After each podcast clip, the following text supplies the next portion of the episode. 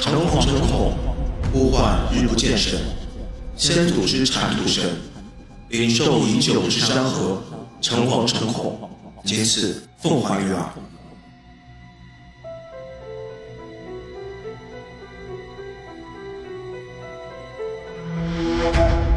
大家好，欢迎收听这期的菠萝油子，我是主播 B B。我是主播命中，命中注定的命中。哎呀，你是好久不见的主播命中啊！大家不知道想不想命中同其实还是有录一些节目的啊，只是机缘巧合还没有被放出来。大家只是客观上感觉命中好久不在了，主要是我们两个现在都在努力的给大王刷经验槽，但是大王最近刷的也怪累的，我们就想，那我们就随随便便做一期吧。反正我跟命中我们聊啥是啥，结果没想到这一随便就随上了我们这个礼拜非常非常热的啊！我看到不管我们的听友群，还是我们的朋友圈，还是我们随便刷的这些社交平台，《灵牙之旅》太火了，最近真的是热度太高了。我只能说，国内的宣发团队是真的很拼。你有没有看到之前？他们那个新闻，新海诚来北京之后，让他住的那个酒店颐和园里，一晚十八万。关键那吃的，对吧？把人韩国那边弄的那个酸哟，哎呦！然后这次北京安排的特别满，然后到了上海也是满满当当的。而且这次其实，哎呀，就特别可惜啊！本身是我们可以去现场的去看这个点映的，结果因为自己家里的一些原因啊，主动放弃了。但是我还是跟命中，我们俩都不约而同的买了。首映日的当天晚上的 IMAX，哎，我们俩都看完了。命中昨天还二刷了一次。是的，是的，因为星期五首映嘛，然后大家知道我这边的工作节奏，最早晚上这个九点钟下班嘛，然后我就买了九点十分的那个电影票，九点钟下班之后就往边上那个电影院冲去，正好还赶上了。看完之后就觉得好像不太过瘾，好像可以二刷一遍，然后立马又买了第二天。就当时看完出来，其实已经。十十一点多，然后我又回了趟公司，发现有几个人他们还在加班，然后然后我当时又买了张第二天早上的票，看完回来发现又是那几个人还在加班，什么工作环境这是我们不可取，非常的离谱啊，非常离谱，因为我等于是看完第一遍，然后我睡了个觉，起来我就又看第二遍了，这种连着看的感觉，以前还对我来说还是挺少见的。感觉也挺不一样。这次其实很有意思的是，你看我是比你先看完了有俩小时不到，一个多小时吧。我看完之后，我赶紧在群里面我说真不错，成哥越来越成熟了。然后命中就说我正在火速冲刺中，就应该是往电影院冲了。然后又过了一个半小时，命中应该是刚看完，发俩字儿牛逼。其实我跟命中我们俩人的感受，这次这个电影还真的是非常非常不错。包括刚刚私下我们聊了聊，我们一碰发现很多观点都是相似的，但是。确实呀，朋友们，我最近也看到大家会提及自己的观看体验啊，有很多也说不太好，有很多说不是那么的爽啊，不如之前的，对吧？你的名字，嗯，可能我们今天这期也不是为了要扭转大家的观影体验啊，我们主要是希望能给大家把这部电影我们看完之后，一方面是做一些补充，另一方面呢，我们今天想给大家呈现一个。呃，我们历经了新海诚这么多代的作品之后，到了二零二三年的今天啊，又一次三年之约，而且这次还卡的是什么灾难三部曲的最终章。这个时候的新海诚好像已经在我的心中进化成了另一种形态，可能我想把这种形态跟大家分享分享。所以这期节目应该还蛮有意思的。是的，我看完这个电影，其实我最大的感受是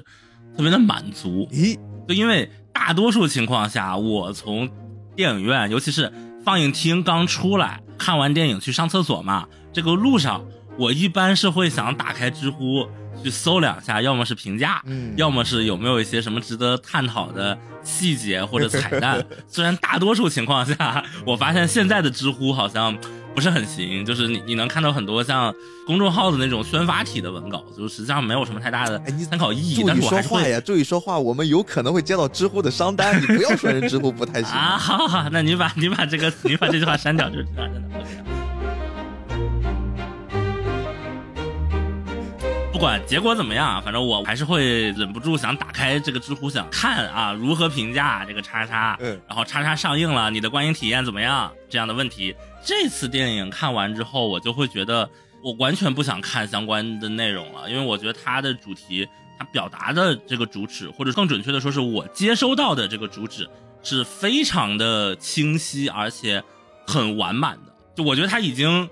做的足够多，甚至聊的太多了，说的太清楚了，以至于我就不想看任何相关讨论了。哎，这个事儿就很有意思了，因为我们最近呀，包括咱们自己听友群里面很多已经看过的同学们的反馈，就是不够完整 啊，不是说的那么清楚，好像跟你的观点是完全不一样的。哎，所以这个事儿挺有意思的。我们接下来其实就可以先来聊聊这个话题啊，就是一个总体的观感上，这次明显的能感觉出新海诚很用力，他塞了很多很多的东西想放到这部作品里面去表达，然后。他自己其实也保留了之前的一些创作习惯，比如说他依然还会有一个同名的小说，而且这次也是自己同时创作，一边做的电影，一边写的小说。再比如说，他依然在里面会加上了很多新海城市的美学结构啊，对吧？我们依然能看到美轮美奂。我还以为你想说脚呢。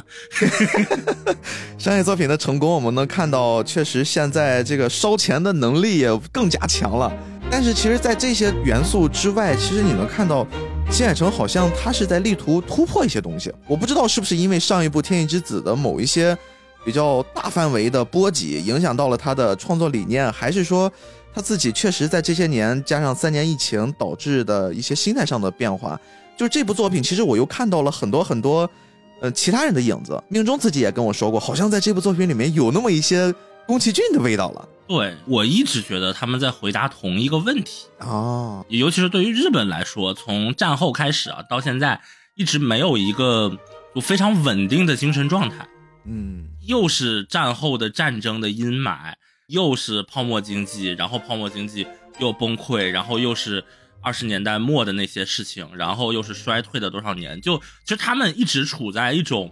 我这么说不太好，但是就是一个。多灾多难的状态里，然后甚至会有人说日本是一个怎么骨子里就刻着一些灾难的民族。我觉得不至于到那个程度，但是确实所有动画人他成长起来的时候或多或少都会经历过这样的迷茫与困惑。嗯，所以他们本质上是在回答这样的问题：要么是我应该如何生存，要么是这个时代以我为代表或者我作为其中的一份子的人类应该如何生存。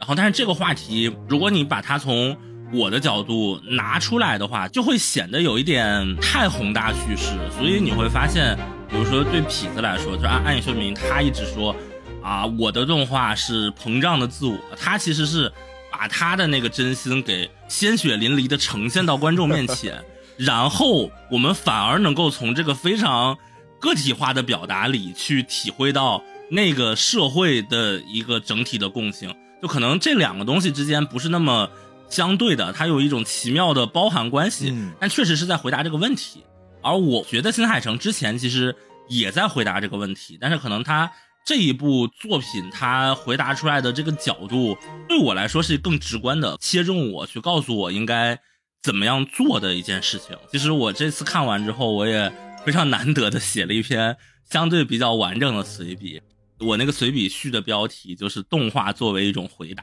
哎呦，我觉得这个电影其实是想要回答一个东西。嗯，那我们今天其实也借助你的随笔吧，然后加上我们两个累计三次观看体验，我们来聊一聊。其实对我来说，我还不止我只看了一次电影，我还把这次《铃芽之旅》的小说读了两遍。因为第一遍是在电影上映之前我看了，第二遍呢是我看完电影之后我又看了。就这个事儿，其实我也蛮想跟你聊一聊的。我不知道大家有没有这种体验啊？就是看新海诚的电影是一定要读小说的。我们之前做过苗五，苗五那个更特别。苗五首先那个是属于新海诚授权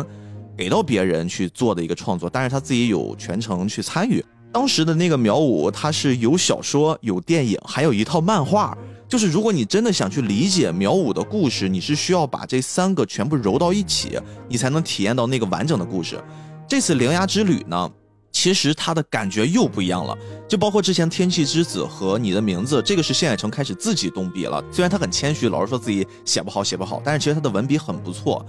但是之前的那几次小说，它里面更多的呈现的是一种，我电影里面有这么一块剧情，可能讲的是整个故事的百分之八十，然后你通过看了我这本小说，你可以获得那额外的百分之二十的信息。最后累积起来是一个完整的我这部作品想讲述的内容，这是之前。但是这次《铃芽之旅》不一样，这次《铃芽之旅》是电视里面我讲了百分之百的内容，然后小说里面其实还是那百分之百，没有额外多新的一个篇章、新的一个桥段。但是这次小说其实是比电影多了非常非常非常多的心理上的描写，就是它整个其实这个小说是以女主铃芽的自白，她自己的一个视角上去走的。所以其实我想通过这个小说跟大家说的第一件事就是，如果是结合小说和这种一贯的新海诚的表达来看这代作品的话。其实你应该不要把它当成是男主和女主之间的冒险去看待，而应该看成的就是女主自己的一段经历，她遇到了什么什么什么样的人，而这个草太其实就是她遇到旅途中的其中一趴，这就解决了很多人觉得，就第一个矛盾点啊，就是为什么这个故事爱情没讲完整，这个爱情怎么着怎么着，他就没有那么大的篇幅是需要去讲爱情的，他讲的就是铃芽自己的成长。所以今天这期节目，我们也会结合着小说来跟大家一起补充一下，这是我们一贯的习惯了。深海城，我记得他最早本科专业是文学系的吧？对，就是天生就是学的这方面，所以他自己确实很谦虚。对，所以我觉得他的谦虚是这种。是业内人的谦虚，而不是说，哎呀，我就真的不懂。哎，但是你知道吗？我真的就看到他一谦虚之后，然后有一些弹幕就现成行不行？写了些屎，就是那种，就真的把他的谦虚当成了真的不行。哎，我觉得就看到那种评论也特别有意思。怎么说呢？开心就好吧。所以咱们来还是先跟大家简单的聊一聊啊，《灵牙之旅》到底讲了一个什么故事？当然，我们这儿要画一个分界线了。如果你还没有电影院去看过这部作品的话，我们还是非常建议大家先能走进电影院。特别是像新海诚先生这个样子的作品，你是值得一张 IMAX 电影票或者是更高规格的电影票的。然后我们这儿画了一个剧透预警，我们要开始聊一聊《灵牙之旅》大概讲了一个什么故事。其实讲这个《灵牙之旅》的故事。我们完全可以用它的名字来做一个解释。命中还记得《铃芽之旅》在没有引进中国大陆之前，它其实在日本我们有一个非常直译的名字，你还记得叫什么吗？它其实不是没有引进中国之前，它一开始引进的时候就是那个名字，就叫铃芽护地嘛。然后后来改成那个什么铃芽小姐来锁门，然后后来好像又改了一个。最后它是那个版权方觉得希望是以四个汉字的形式来讲。然后那个护地中国人又真的看不懂，对对吧？所以最后就改成了铃芽之旅嘛。这儿我就是要跟大家来聊聊护地是怎么回事了。护地是怎么回事呢？因为如果我们把它最开始的这个名字给掰扯明白，大家就知道这个作品到底讲了一个什么事儿。这块呢，还是要给大家再玩一个我们菠萝油子的这个环扣环的游戏。大家还记得在去年的时候，我跟命中其实还做过一期我们俩都还挺满意的实验性节目。夏日重现嘛，那期节目其实我们在后面整个进入了那个互动的播客游戏的过程之中，我们前面其实给大家讲了一下夏日重现那个小岛上传说的一个背景。我们当时其实聊过，在日本的这个时代里面，他们曾经也有一个神话传说伊邪那美和伊邪那岐他们的这个开天辟地的故事。嗯，我们当时其实是直接把。他们的那个故事延续到了两个人啊，怎么样通过努力在人世间下凡了，然后创造出了世界的生命啊，就疯狂的造孩子嘛。我们当时讲到那个环节，两个人本身是兄妹，后来变成了夫妻啊。这件事儿呢，其实也是不奇怪的，对吧？各种神话传说都会有。今天其实这个故事要接着之前我们讲的那个，是完全可以顺得下来的哦。两个人呢，当时已经。形成了一套自己的神话体系了，然后呢，他们两个还是很恩爱的。后来呀，这个伊邪那美死掉了，死掉之后呢，伊邪那岐就非常想念自己的妻子，他就来到了黄泉之国啊。这一听名字，大家都知道是什么意思，就类似这个死后大家都会去的那个地方，你神仙也要去那个地方，就去找他的媳妇儿，想看看他。他来到了黄泉之国之后，他就看到了自己的媳妇儿，但是他那个媳妇儿已经。完全就是不是从前那个美丽的样子了，几乎变成了那种浑身都是腐烂的，可能还会露着骨头，就是非常非常的血腥。然后就冲着一些纳奇就伸手说：“带我回去，我好想你。”就那种哇！一些纳奇一看这个可受不了呀，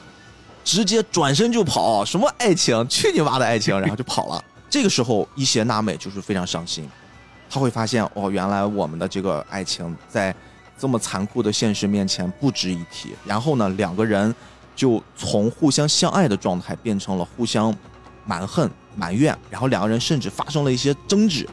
就会导致他们之间的这个关系变成了另一种形态。我们的这个故事是从这个节点往后开始展开的。伊邪那岐从皇权之国回到了他的地盘之后呢，他身上会沾满了很多的污秽，这个时候他就准备要把身上的这些污秽给清洗一下。清洗的这个过程就是一个很有趣的传说了。这个事儿其实是曾经在日本的第一本历史上的文字典籍《古世纪》里面有记载过，说呢，他当时带着一身污秽从黄泉之国回来，然后洗了一下左眼，诞生了日本著名的天照大神，是干嘛的呢？管太阳的，照射大地。然后洗了一下右眼，诞生了月读尊，然后又洗了一下鼻子，这个更有名了。大家如果看过《火影》，一定知道诞生了须佐之男。这三个人其实就可以理解是姐弟嘛。因为虽然这个他诞生的逻辑不是性生活诞生的，但是这是姐弟仨一出生就跟其他的他们之前生过的那些神的子嗣是不一样的。所以呢，伊邪那岐一看这仨就非常开心，就封他们为传说中的三贵子。而且这三个人每个人还给了他们一块封地啊，这三个地方都特别有名啊。大姐天照大神给他分的是高天原。高天原是个什么呢？就是各种神仙居住的地方，就相当于我把天宫给你了，然后给这个老二月读尊呢，给他分的是夜之国，然后这个老三须佐之男其实是比较可怜的，给他分的是一个叫根国的地方。根国呀是在海下，大家可以理解就是有点接近我们龙宫龙王爷住的那个地儿。然后这个根国其实它的邻国是黄泉之国，就是。刚才我们说伊邪那岐想去找自己妻子伊邪那美的那个地方，他临近死亡的那个地方。然后这个须佐之男呢，他就到了那地儿，本身那地儿就很凶险，然后又远离人世间，他自己又会很思念自己的母亲，他就会做了一些让伊邪那岐非常反感的事情。所以说，其实就等于说父子俩闹掰了。闹掰之后，他就把他的那些什么我给你的升官加爵，我全给你撤销了。这就导致了后面他们会有一些很精彩的大战，也是大家在事后的神话故事里面听到的著名的斩杀八岐大蛇的传说。然后在这个过程之中呀，今天要聊的这部作品，还记得女主叫什么名字吗？她叫灵牙，但是其实她有一个姓氏，她叫盐户铃芽。这个盐户灵牙其实她的名字本身，新海诚就在里面做了一个传说，还是因为刚才我们说的这个三弟须佐之男他自己前面的那些经历。就会导致呢，他自己特别不爽，就跑到了天照大神的地盘去，到处惹是生非。高天元刚才我们也说了，这个地盘本身就住满了很多的神仙啊。这个姐姐一看，哇，这给我弄的，然后就很生气。然后呢，自己一个人就躲到了一个叫天岩户的一个天然形成的岩洞里面。你想呀，他姐姐天照大神是负责给大地辐射照太阳的，他如果躲到了一个洞窟里面，这个世界不就黑暗了吗？这个世界就看不见光明了，所以怎么办？这些神仙们都着急了，就一商量，想了一个办法。他们从外面呢摇了个人儿，这个人儿是一个很特别、很特别的形象，她是一个女性的神。然后呢，她能歌善舞，而且身材婀娜多姿，就请她呢就在天照大神躲进的这个天岩户的门口开始跳舞，而且真的就是一顿狂扭呀！神仙们都围着他们就看她跳舞。然后一直在那吆喝，越吆喝呢，这个女神就觉得这是我的任务啊，我必须要跳得更加的厉害，然后就扭得更猛了。之后呢，会扭到什么程度？她所有的衣服，包括遮挡这些呃关键部位的这些布料，全部都跳掉了。跳掉了之后，这些神仙就特别开心，就笑得哈哈大笑，就是好像感觉在看一个非常精彩的节目一样。而这些笑声就引得在天岩户里面的天照大神呀，就产生了好奇。他就从这个岩洞的缝里面伸出个小头哎，看看外面发生了什么。哟，这一看不得了，就被当时在外面埋伏的天守立雄神一把就给薅出来了。薅出来之后，世界就重新恢复了光明。而这个故事跟我们今天讲的盐户灵牙有什么关系呢？刚才我们说了，天照大神把自己关进去的那个地儿就叫天盐户。就是说，这个是一个地址，用这个地址给了灵牙一个姓氏，而灵牙的这个名字其实是源自于刚才我说的那个在外面跳舞的女神，因为这个女神就叫做天殿女命。阿玛诺乌兹梅诺米国多，它的日语的发音，其中的三个音节跟我们的灵牙的这个音节几乎是一样的啊。新海诚只改了一个小小的发音。而这个户和地是什么意思啊？这个户本身在日语里面就是门的意思，嗯，而地就有一个解释是约束关，所以你看，灵牙护地，人家本身这个名字的设定已经交代了整个故事讲述的逻辑，就是一个叫灵牙的女孩一直去关门的故事。你看刚才那个故事是我们这个世界有灾难了，我们需要把一个很重要的人给拉出来，而灵牙的故事是我们这个世界有灾难了，我们需要把一个很重要的东西给关起来。啊，这基本上就已经剧透了嘛。整个这个故事就是讲的是一个跟这个名字有非常强烈关系的。但是后来他之所以改到这个《灵牙之旅》，我觉得这个也符合我们整个观感上的另一种体验，就是这是一部公路片儿啊，关了不止一扇门，而且路上遇到了形形色色的人和事儿，然后自我成长。杨护的这个比喻还是非常的形象的，因为前面呃不是说它的主旨是有一个问题，然后对问题有一个回答嘛。我先直接把我全部的观点都说出来啊，就是。我觉得他做的回答是这样的：问题是，灾难之后被困在灾难中停滞着的我们应该如何活下去，如何生存下去？然后他给的回答是要回到原点，要找到一种情感，然后重新出发。就其实大家仔细想想，这个掩护和这个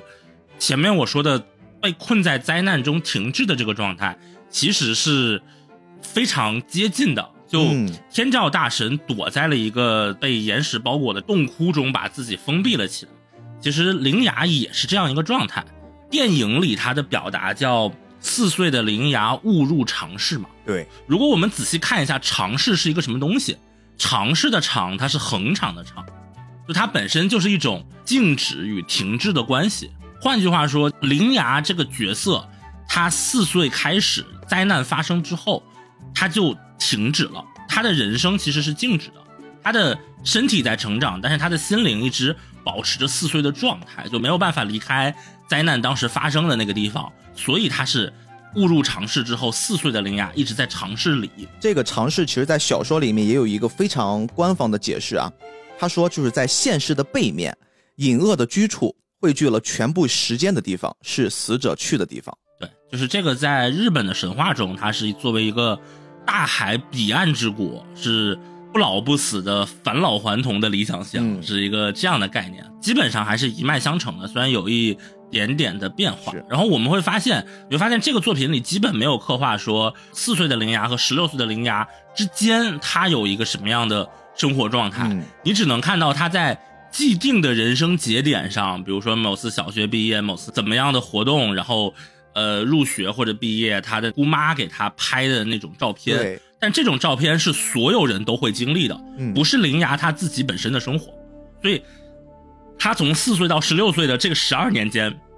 灾难发生后的十二年，其实某种程度上讲，你可以理解成他的生活，尤其是精神层面的生活是一种空白。正是因为他一切都停留在四岁那个时候，所以你越往前走，你会越感受到。来自于那个时候的那个拉扯，向后拉扯的力，就是你往前走的越远，这种拉扯感就越强。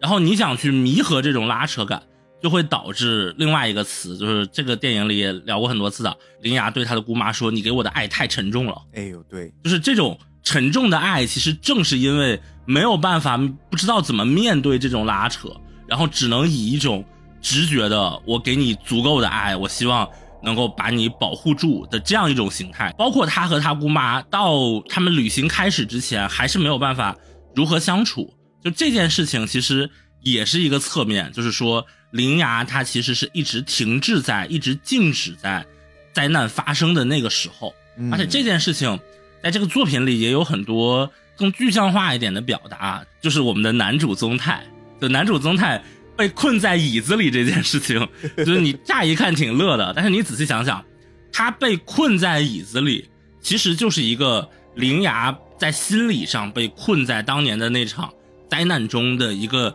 现实版的缩影。虽然它是一个超现实的，就是魔幻的架构，但它是把这个东西确确实实的具象化的表现出来的。然后这个东西又和刚才我们聊的天照躲进盐户里的那个状态，其实我觉得是一脉相承的。嗯，没错。命中描述的过程之中，我也在回想，我们一直在用一个词啊，这个词是灾难。但是真正看过《莲牙之旅》，或者是你稍微有一些些听过别人说之后的了解，你会发现，新海诚的第三部灾难曲被称为它的终章，其实是在讲关于地震的故事。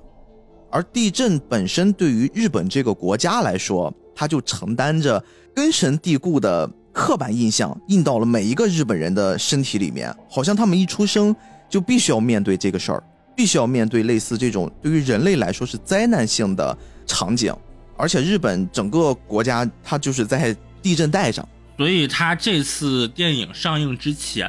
它的官方甚至会发出一些提醒，说我们的电影里会涉及到一些地震的警报的讯息，但是请大家不要惊慌，不要当真，嗯因为这个东西只是电影里内部的剧情安排。换句话说，就是如果他不提醒这件事情，当那个警报 响起来的时候，日本人可能就已经开始下意识的条件反射，然后会想起来想躲了。就就这个其实是前面说的已经刻在日本人骨子里的，而且三幺幺东日本大地震这件事情，应该是有历史记录以来最大的一次日本的地震。对，九点零几，非常可怕了。它波及的范围，就这个是有历史以来啊，就不是说最近几十年有什么精确记录以来，是有历史以来最大的一次地震，所以它波及范围之广，它就是一种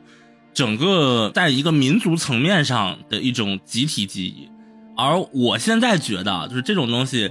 在中国这个语境下，其实是很难理解的，因为中国的范围太大了，你很难有一件事情能够让所有人都有一个集体记忆。我想了想，只有一个东西，就是二零年初的疫情。啊，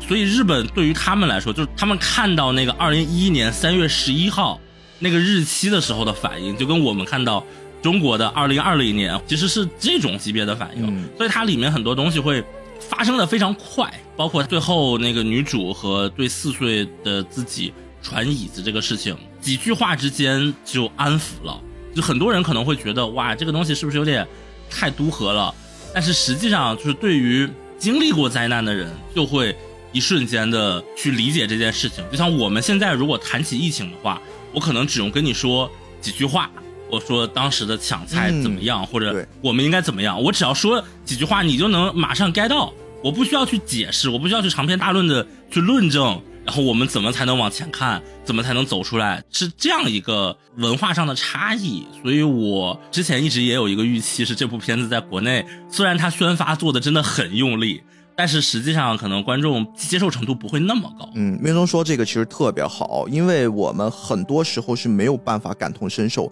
或者说我们中国人的记忆里面其实也有几次非常大的、非常威胁很多很多人生命的灾难性地震，比如说唐山大地震，比如说零八年的汶川地震。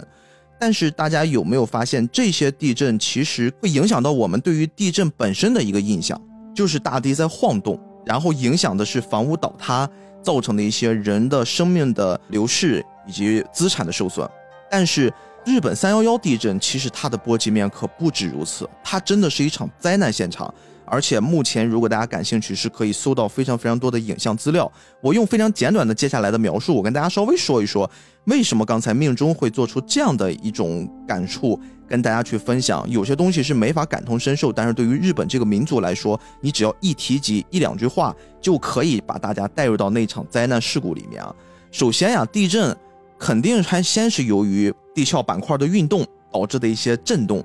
也就是说，日本在三幺幺的那场灾难的当刻本身也是产生过非常强烈的震感的。但是呢，日本人因为他们真的是太多的关于地震方面的训练了，他们从小就会有一些学校的课程、家里面的培育，包括他们的房屋结构以及很多很多方方面面，只要您能想到的，他们全部都会有跟地震相关的一些预警演练，以及一些逃跑的路线，他们都是非常熟悉的。所以说，当天发生地震的时候，他们都是第一时间觉得，哎呀，这就是一场习以为常的震动，所以大家都是正常的按照以前训练的方式躲避着。但是后来发现这个震感不太对呀、怎么这么强呢？这个只是一个开始，然后大家看到外面有一些小小的房屋，或者说一些呃肉眼可见的变化了，但是在一段时间之后，最可怕的是地震引发了海啸，这件事才是造成后面巨大的。灾难性的现场的一个重要的转折，因为引发了巨大的海啸之后呢，这个海啸直接就冲上了他们当时沿岸的那些街道，也就是说，带着一些轮船，直接将房屋冲垮。街上呢，这些房子甚至都会随着巨大的海啸冲散。但是注意啊，这些东西还是我们可以想象得到的。我们对于海啸还是会有一些基本认知。接下来的东西真的是我在观看纪录片、在查资料的时候，我会非常非常震惊而感到恐怖的。就是命中，你知道海啸之后会产生什么吗？会产生什么？海啸之后会产生大火哦。也就是说，在三幺幺那天，整个下面就是一些滚滚的泥石流，一些巨大的海啸冲刷。然后都是水淹没了整个城镇，但是在城镇之上，所有的房屋、所有的车辆、所有漂在水面以上的东西都在燃烧。这是为什么？这件事非常非常的可怕。我跟你产生了一样的问题，这是为什么？因为当时每一个日本的居民家里面都会有燃气灶，燃气灶在往外泄露燃气的时候，只要发生了碰撞就会燃烧，而且这个燃烧会随着燃气灶往外泄露的那些燃气快速的点燃，这是其一。其二是大量的车辆在海上漂的时候，它的蓄电池会发生短路，车辆也会燃烧，而且一旦燃烧，车都是停在一起的，是一片发生燃烧。而这两个还只是小范围的燃烧，更恐怖的是，它的这个海啸直接冲垮了油罐，油罐整个就会将重油，就是这些原油，直接铺在海面上。但是呀。你们知道油罐铺在海面上，你直接靠刚才我说的那些火源去点亮它是点不着的。日本人做了一个实验，直接在水上点燃这些石油，它是没有办法燃。但是呢，如果你上面撒上了一些木屑、一些木板、一些木块，你就可以把这件事儿当成是燃烧在煤油中心的那个煤油灯中间，你只要给它一个信子，它会非常非常长时间的一直在燃烧。也就是说，当时整个的这片区域就变成了一个巨大的煤油灯。熊熊的火焰包裹的这个城市，但是它的底下是水，这件事儿就会非常非常的可怕。人如果想逃，如果只是在水上，一旦稍微静止一下的话，海啸冲击没有那么强了，其实还是有可能能逃开的。但是如果一旦着了火，人就很难逃走。这还没完，海啸在冲到了他们的这个防堤大坝的时候，巨大的这个冲击力以及他们形成的那个非常非常强烈的气流，而这个气流当时的记录能大到什么程度？是可以直接将停靠在路边的卡车掀翻的。注意啊，汽车这是很小很小的体量，在那个灾难面前，卡车甚至都会被海啸形成的飓风给冲翻。也就是说，这个灾难是地震、水灾、火灾加上狂风四种，我们单独拿出来都是毁灭级的灾难，完全放到了一个小城镇上，给当地的居民造成的剧烈的波及。所以说，直接影响的波及面儿，以及人员的损伤、财产的损伤，包括人心中的创伤，这个是不可磨灭的。所以他的那个尝试里，是又有废墟残骸，又有火灾，而且还有个船。没错，我当时就很很好奇，说这个船是怎么来的？所以应该是被海啸冲上来的。对，而且这个船其实在日后变成了一个大家讨论的焦点。随着浪潮，随着这些残骸退潮了之后。看到了一个船立在屋顶上，大家当时先想的是要把这个船给弄下来，但是后来有人就提议说，要不然就让这个船永远的待在这个屋顶上，形成一个像是雕像一般的纪念，让我们来缅怀这场灾难，然后让这个建筑来去警醒后世，一直告诉你们人类在自然面前的渺小，以及我们在巨大的地震影响的波及之后，我们能看到的这个惨象。所以新海诚也是把这个画面直接就挪用到了他的作品里面。哦，而且我发现就是提到海啸这件事情，从《天气之子》也能看出来嘛。一个是下雨的那个感觉，嗯，然后还有一个是这一次其实它也有很多下雨的表现。然后在我这里能接收到的信息，我会觉得它这里的水其实是就是死亡的意象。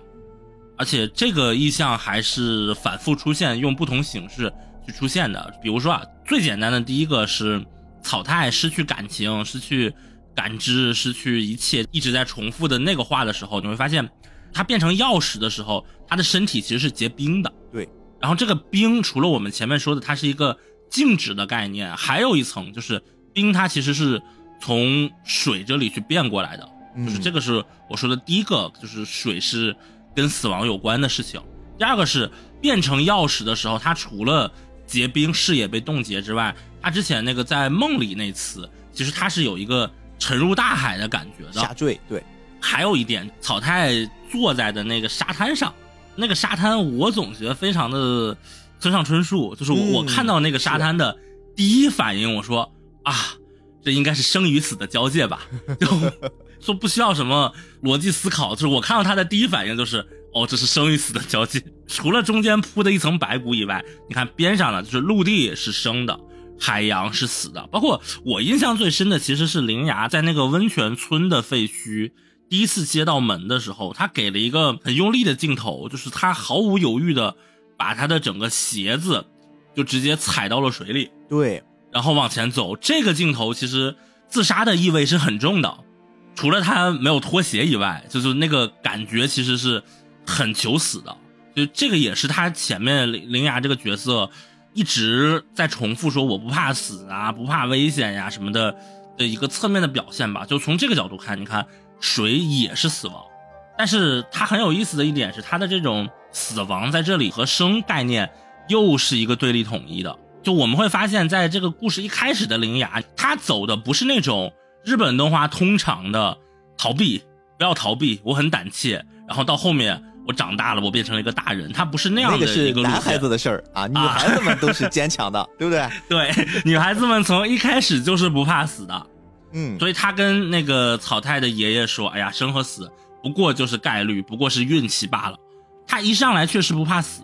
但是他一上来他其实也不想活。哎，对，当他开始怕死，我不要死的这件事情，反而意味着他想活。他不怕死，也不想活，就死和活在这里，死和生反而是一体两面的。嗯，而且我会觉得一个情绪上做的很棒的点，其实是那个隐恶，它被消解之后，它不会砰的变成那个雨水，就是往下落嘛。对对对，那一刻其实还感觉很圣洁啊，对但是它是从那么一个污秽的东西里面绽放出来的。对，而且就是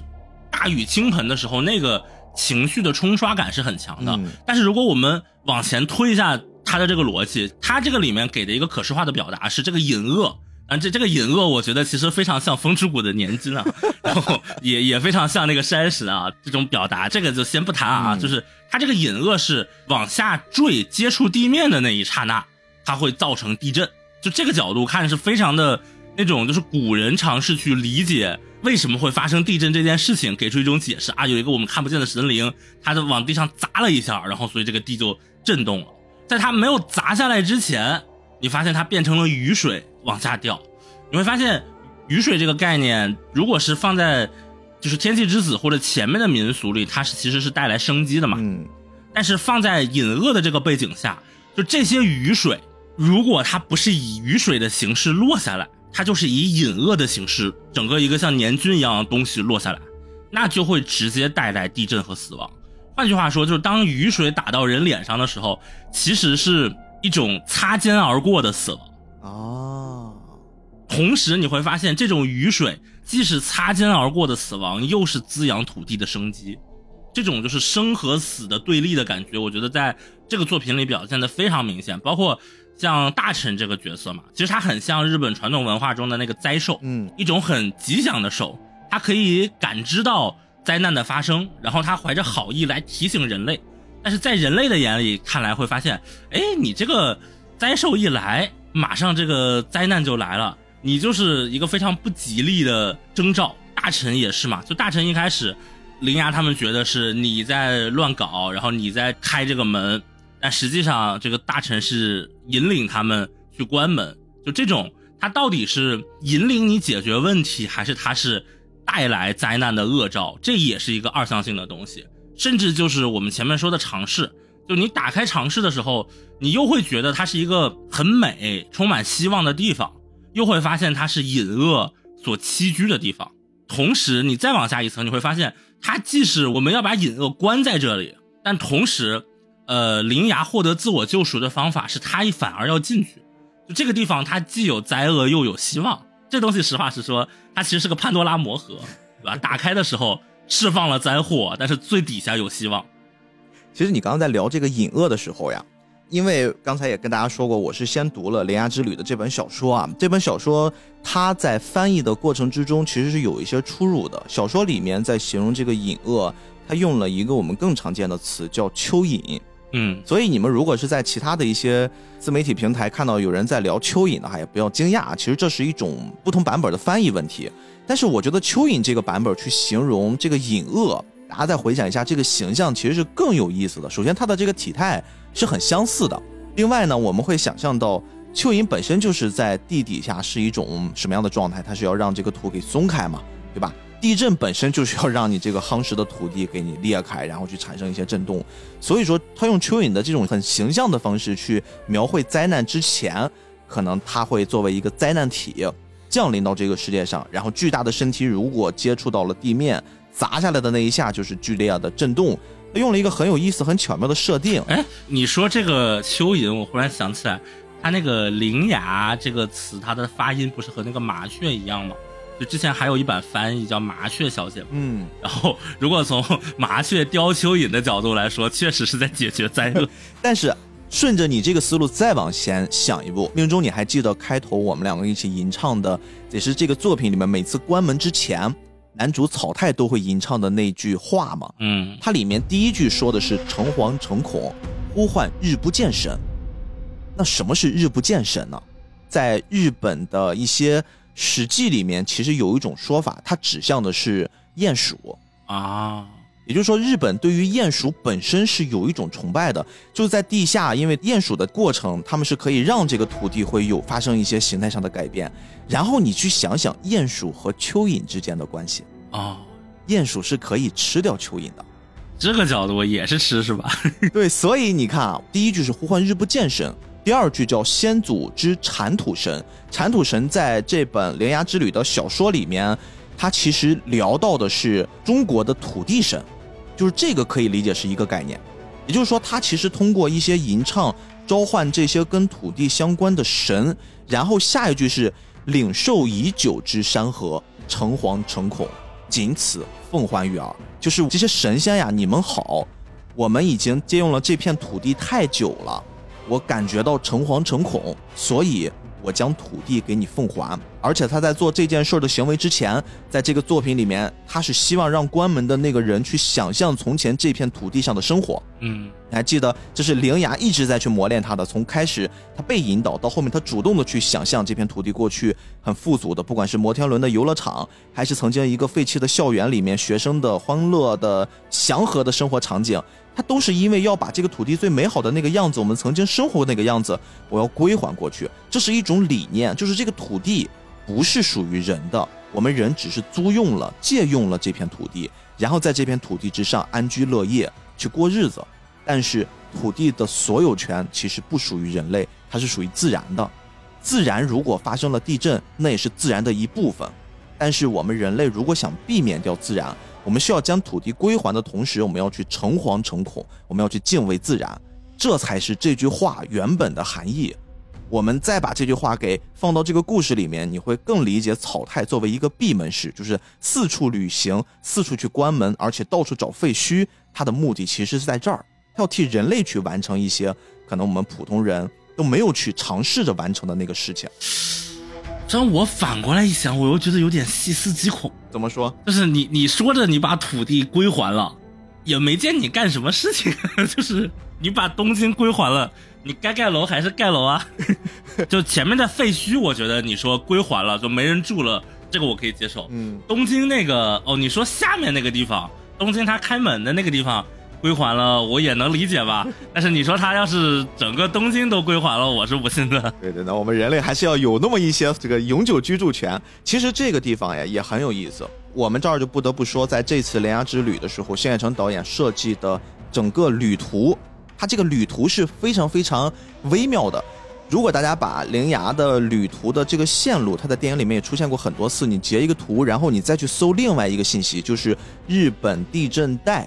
你把这两个信息一铺，你会发现它是完全重叠的。然后呢，我就把注意力放到了他这次旅行所停靠的那些节点，也就是说，这是一部公路片嘛，公路片你中途是要有不同的停靠点，发生不同的故事的。这次他几乎是停靠了四个地儿，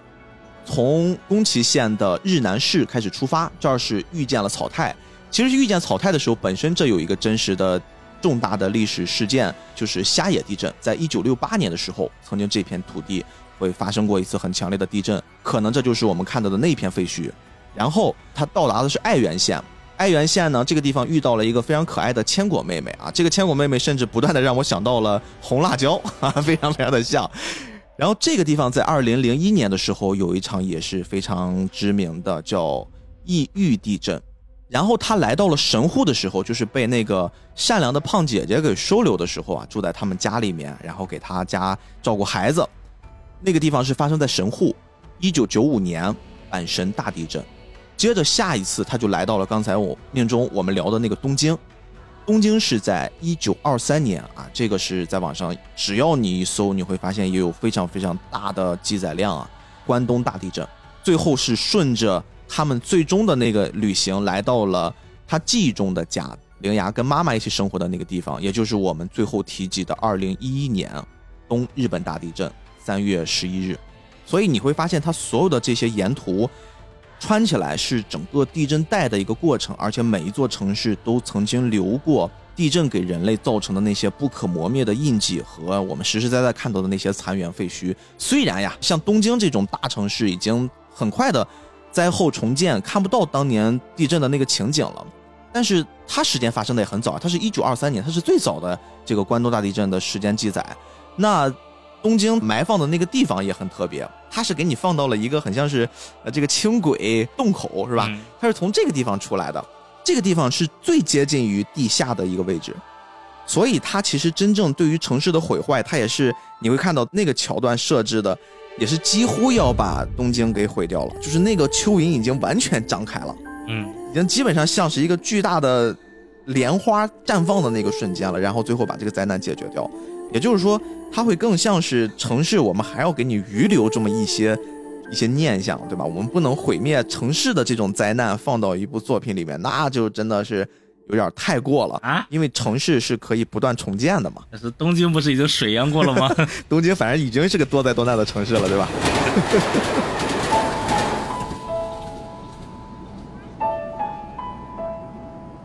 我目不转睛地注视着街外呼驰而过的风景。看到了山，看到了海，看到了各式各样的大楼、住宅、工厂和商店，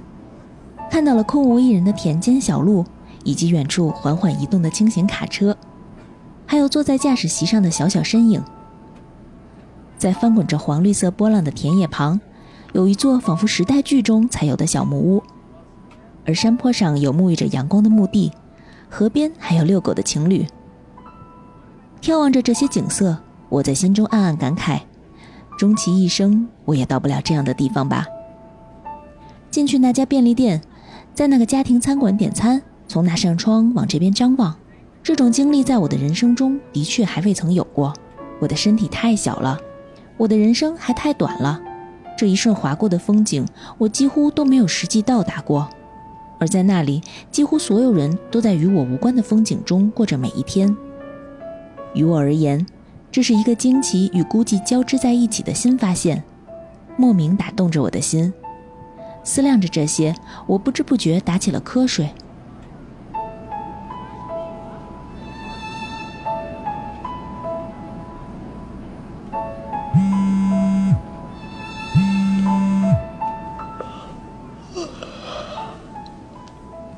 醒来时，车窗外已是一片大海。我赶紧打开地图。发现已经接近神奈川县了，即将抵达热海。头顶上传来人工合成的语音播报。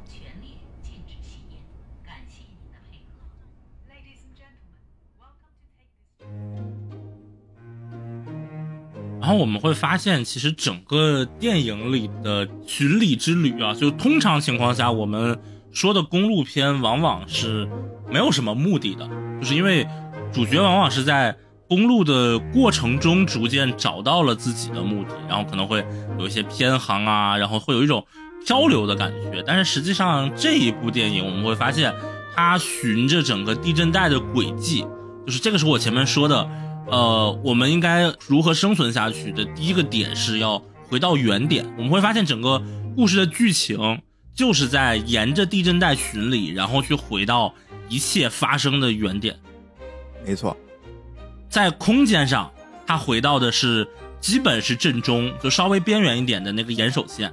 时间上，他要回到的是打开尝试的那个门，他要回到的是四岁他的状态，就是十二年前灾难发生的时候。甚至他要翻那个日记，你会发现他要回到的是三幺幺日记的当天。嗯，而且它的概念上，它也是要回到尝试的那片废墟、火海、船、隐恶中，然后要回到他之前做梦无数次梦里经历到的事情，要回到他日记本上整个涂黑的那种象征着死亡的，就是满面涂黑的日记的死亡当中，他其实一直是想要回到那个原点。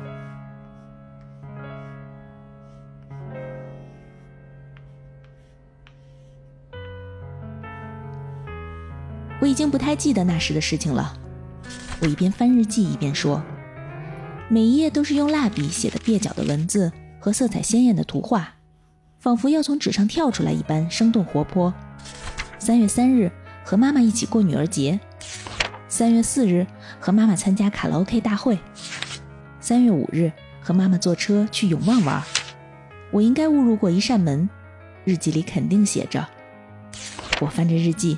三月九日，妈妈给我剪了头发，灵牙变得可爱了。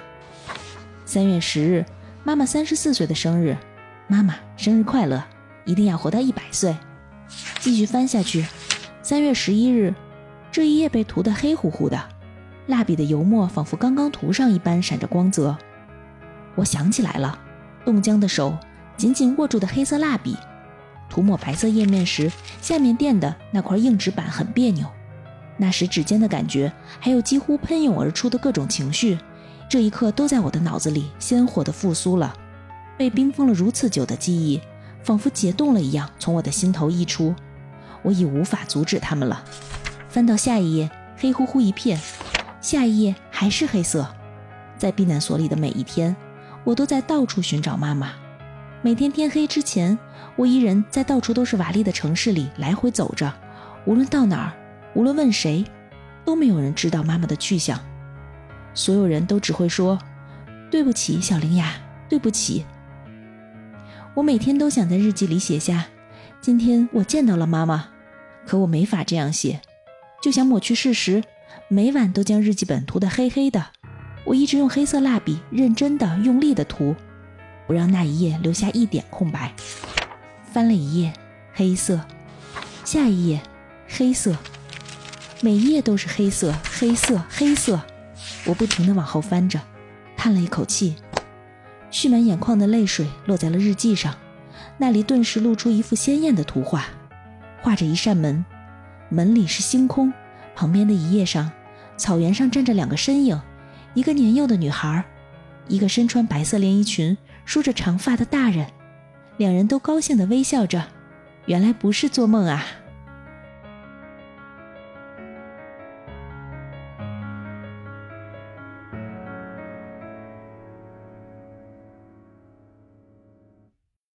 回到原点的过程里，他开始掌握到情感，就是他开始第一次有说啊，我有一个属于我自己的秘密啊，这个旅途有点 doki doki，然后我有喜欢的人，然后我想要活下去，就连到我们前面说的，当他有想要活下去的愿望的时候，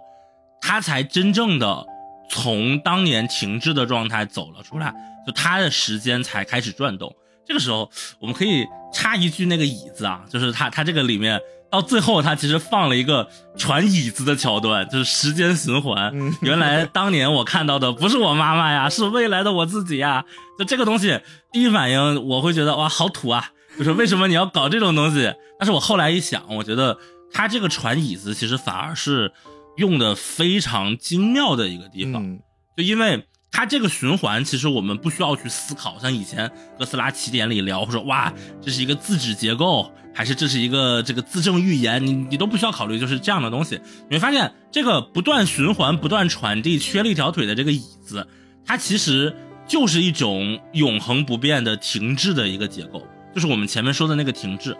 这个椅子什么时候消失？是十六岁的灵牙再次出发的时候，它这个结构就是。当灵牙的人生停滞的时候，椅子是在静止中轮回的；啊，当灵牙开始出发，不再停滞不前的时候，椅子也就此消失了，他的人生后面就没有椅子了。而同时，这个椅子承担的情感，他传椅子的过程中，你会发现，这个椅子对于四岁的灵牙来说，承载的是他母亲的那些情感；而对于十六岁的灵牙来说，承载的是他可能喜欢的人的这个情感。同一把椅子又承载了两种情感，然后又把四岁的和十六岁的灵牙都往前推，就这个东西，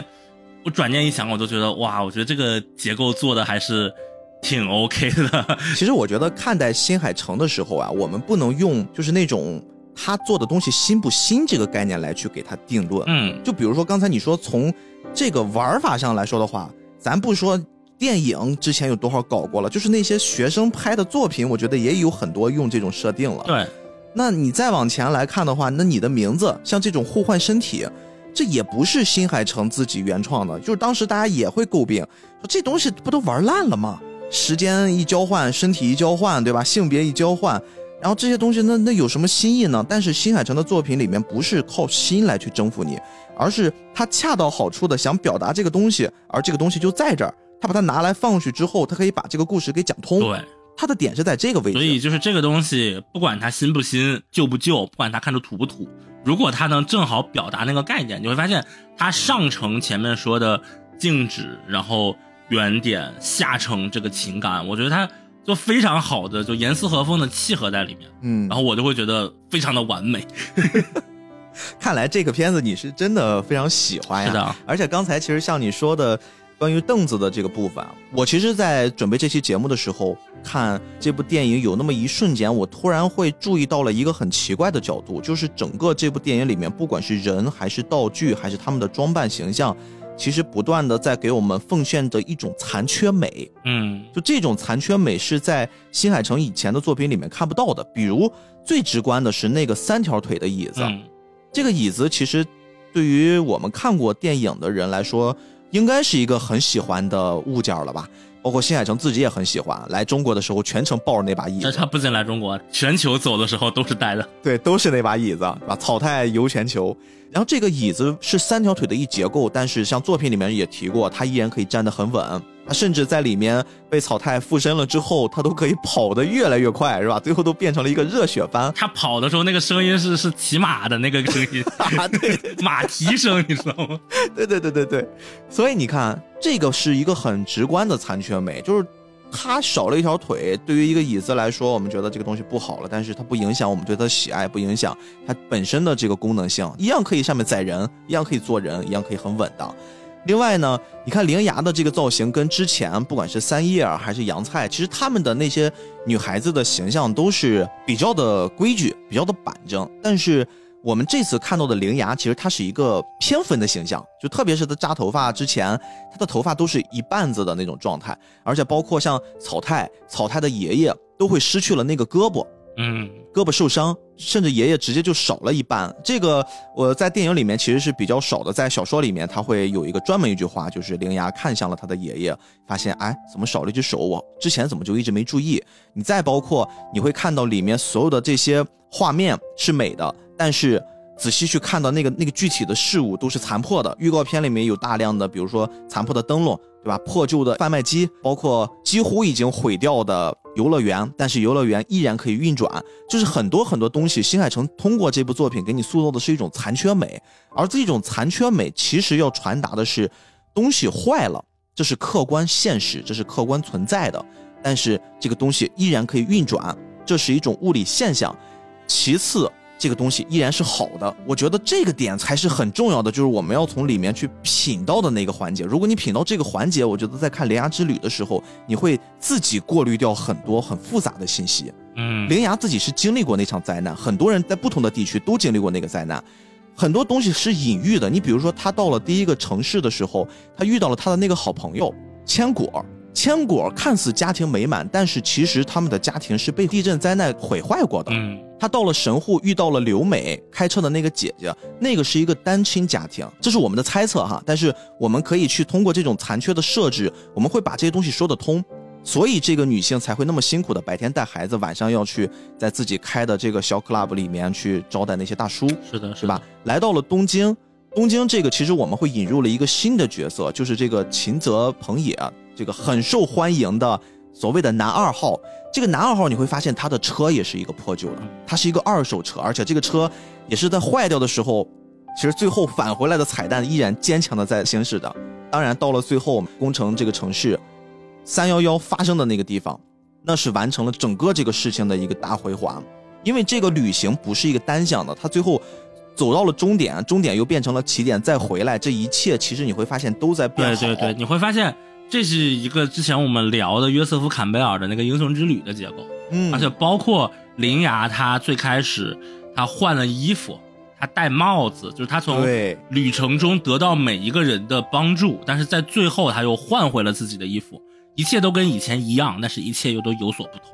最狠的是在小说里面其实还提到过，哦，他在跟着他的环子阿姨一起在回来的时候，他们其实没有直接买了一个返程票回到他们的家乡宫崎县日南市，他是到了每一个环节又停了一下，并且呢，小说里面还说他给他们还买了一些小礼物。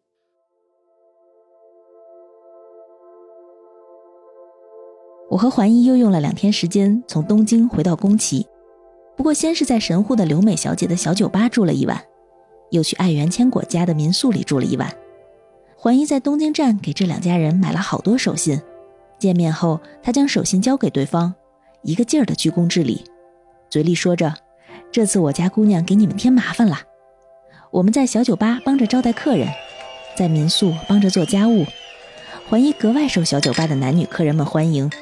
我对她深藏不露的才能大为惊叹。刘美小姐、美雪小姐、环怡和我四人在卡拉 OK 纵情歌唱。这几天我对昭和年代的歌曲已经非常熟悉了。我和千果在一个房间里头靠头睡在一起，一直聊到天亮。然后我们到来时的那个港口，乘坐渡轮回到了宫崎。忍叔来宫崎港接我们，环怡表情好似有些不耐烦，但看得出他心里还是挺开心的。无论是在汽车上，还是在电车和渡轮上，旅途中我一直在手机上看日本地图。现在才发现，对我来说，日本地图已经成了一个特别之物。就不仅小说啊，电影最后的报幕的时候里面就有，然后还一起唱 K 啊嗯什么的，就是每个人都见了，然后就经常日本人那种道歉，哎呀，我我孩子给你添麻烦了，然后那样的。对，所以他其实这趟旅行，我们看似是一个完成救赎的过程，自我救赎也好，救他的朋友也好，包括修复跟他的这个阿姨之间的关系也好，但是除了救赎之外，其实这是一个非常圆满的大回环，就是这个东西破了。它是存在的，这个东西坏了，它确确实实是这么回事儿。但是这个东西坏了，它是依然可以用，它依然很好，它依然值得你继续使用，继续走下去。不管是物件还是人生，都是这个样子。我反而不觉得这是一种残缺美，他想表达的其实是残缺也好，不残缺也罢是一回事，嗯，而不是说，因为我们说残缺美的时候，其实某种程度上是在说这个断臂的维纳斯，它比不断臂的要更美。对，我们先认可了它的损坏。对，安野秀明是有这个倾向的，他是会有那种自残的、嗯自己伤害的 倾向的，因为他认为伤害之后是更美的。嗯啊，因为这个跟他那个就是父亲的那个整个家庭都有关系嘛。但是在这个里面，其实他想表达的是一种一视同仁，就像他的那个阿姨跟他说：“你把我的人生还给我呀。”然后就是这样的话，确实是我脑海里的想法，但是我脑海里也有其他的想法，所有不同的想法在这里可能共同构筑起了一个人。嗯然后用前面《风之谷》里聊过的宫崎骏的表达，他其实是想说，宫崎骏对于自然的从崇拜到反思到想要惩罚愤怒等等，最后他给的一个结论是他发现四万石川的香鱼和臭水沟里的蚊子或许是一回事，哎，对，就是你这个车到底是坏了还是好了，也许是一回事，只要你开在路上。哎，我觉得它有一个很巧妙的点，是我特别喜欢那个车的那个，一方面是当时的那个节奏感就挺搞笑的，嗯就是它那个车的那个顶棚又变好了的时候，啊那个那个车车的那个车侧面的那个东西就又掉了嘛，啊就是这个对。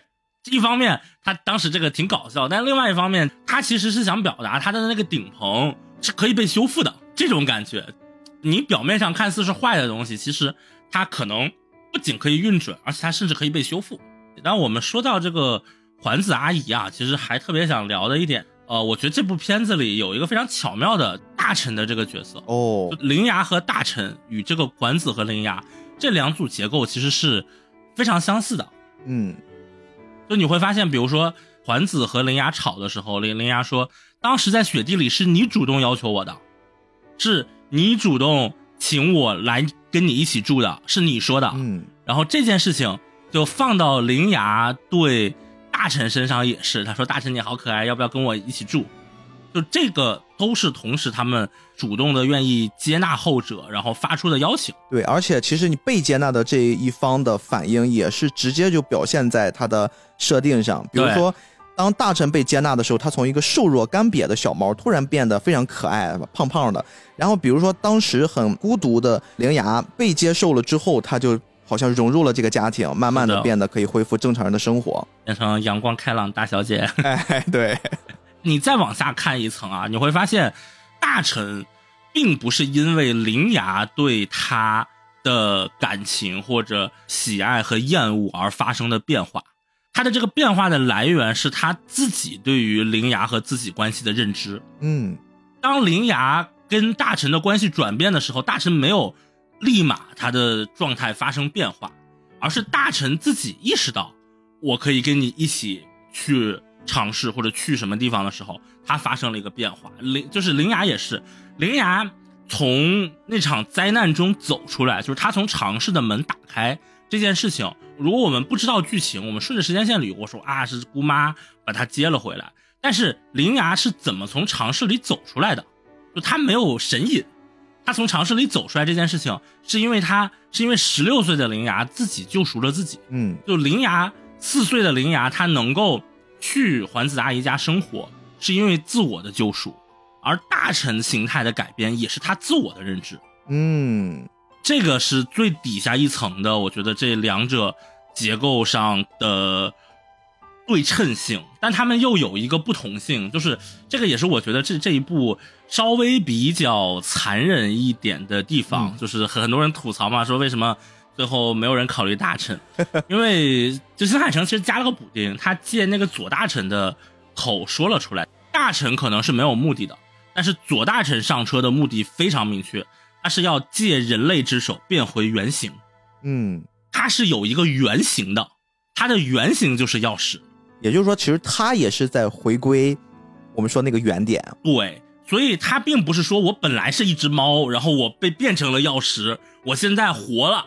然后我又要牺牲，而是说我本来就是药师，哎，你说这个特，我现在要回归原点，变回药师。对对对，因为你如果不说这个，我自己可能都会有一种有一种像你说的这个事儿有点残忍的那种感觉，就因为我们全程是被那只猫给吸引的，特别是它从一个比较反面的形象变成了一个最后感觉啊，它是在引导灵芽去救这个世界，那我们就会天然的会对于这种反派洗白，然后有这种怜爱，加上它又是一只那么可爱的猫，对吧？奶声奶气的，特别最后还会给你来一个很残忍的，就是我这个猫又变瘦了，你看我多可怜。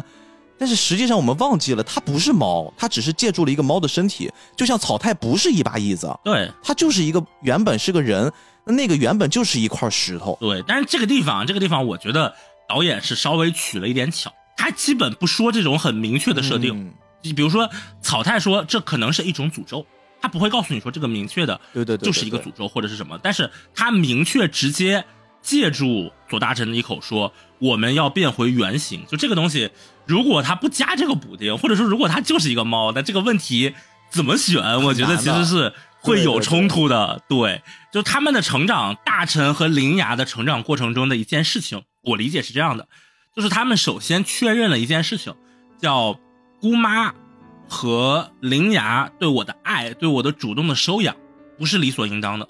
嗯之前他其实是会把这个东西当成是理所应当的，所以我觉得很沉重。他第一件事情是，就是灵芽其实一直也在怀疑嘛，但是当他真正确认了这一件事情之后，姑妈跟他说的一件事情是，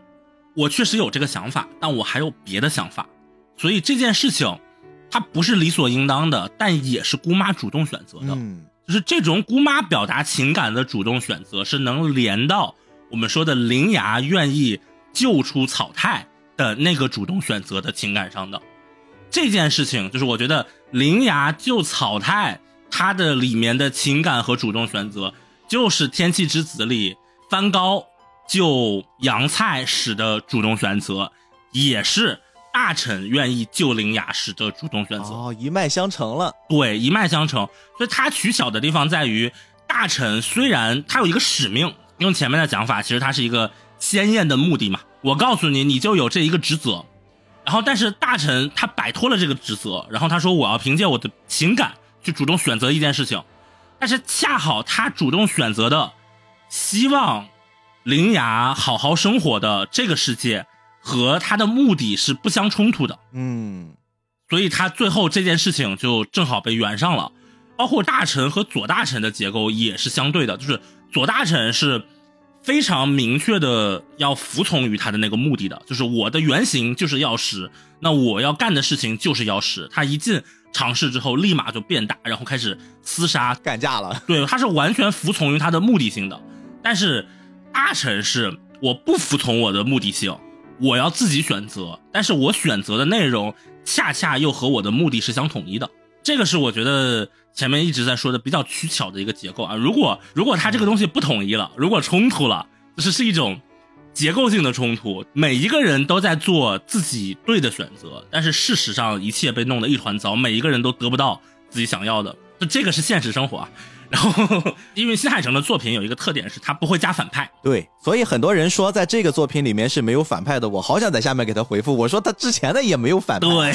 所以新海诚他自己的讲法是说，他觉得现实生活中已经有那么多反派了，我们看动画就没有必要非要加了吧。这个就是连到了前面，你可以跟我说，我觉得他这种解决冲突的方法是让我主动选择的和。我被迫接受的目的是同一回事，这件事情你会觉得是不是有点太巧了？就就像没有反派一样巧。但是我觉得回答的方法也是一样的，就是现实生活中的这种结构性的困难，每一个人都没有做错，每一个人都在受苦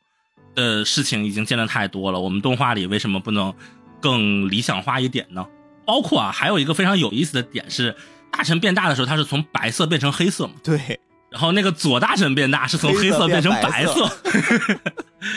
我觉得这个就非常巧，而且也可以看到，就是大臣他保护灵牙的时候，他不是让自己变大了吗？嗯，这个也可以对到前面说的，就是大臣的变化全都是由他自我来决定的。就当他意识到他跟灵牙的关系怎么样，他能变得蓬松；然后当他想保护灵牙的时候，他能变大。而且这个我看一些那个宣发的材料说，大臣的形象其实是。参考了罗小黑哦，怪不得他会说这个中国动画未来会超越日本，他很喜欢罗小黑。对，就是这个。而且你你确实你看他大臣变到大猫的这个体型和罗小黑，特别是电影版的那个质感，其实还是非常像的。然后至于左大臣的变化，我觉得他又像猫巴士，他那个胡须就又像那个《千与千寻》里的那个白龙的感觉，就我觉得还是很揉杂在一起的。哎呦，对上了。对，所以。我们刚才说的这个结构，如果再往下一层，姑妈和灵牙，灵牙和大臣，大臣和左大臣，如果是三组的话，就又能炸出更多的东西了。因为你看那个左大臣在车上对大臣做的事情，其实就是一个猫妈妈对猫孩子做的事情嘛，就是你叼着它的后颈，然后给它顺毛舔什么的。包括他们从东京出发的时候，当时有一个卡车从那个他们边上过去，然后那个卡车上面一个大 logo。就是一个大猫叼小猫的一个那个 logo，当时我看着印象也很深，因为那个好细呀啊，因为那对这个确实是二刷我才那个发现的，因为他这个卡车开过去之后，下一个他们到那个服务站，就是这个左大臣的那个登场了啊。我今天早上看到一些人讨论啊，看他们说什么爷爷断的胳膊就是左大臣。其实爷爷本身跟左大臣确实也是有一场对手戏的，一个在窗外对着窗外说：“老伙计啊，然后这次要靠你了什么的。”对，但是因为从前面的这个映照的关系来看，如果假设这个逻辑是这样的啊，我们给他补一下，那爷爷当时应该是一九二三年，就是正好是一百年前啊。呃，日本那边的话是九十九年前吧的关都大地震，那这个时候爷爷应该是小孩。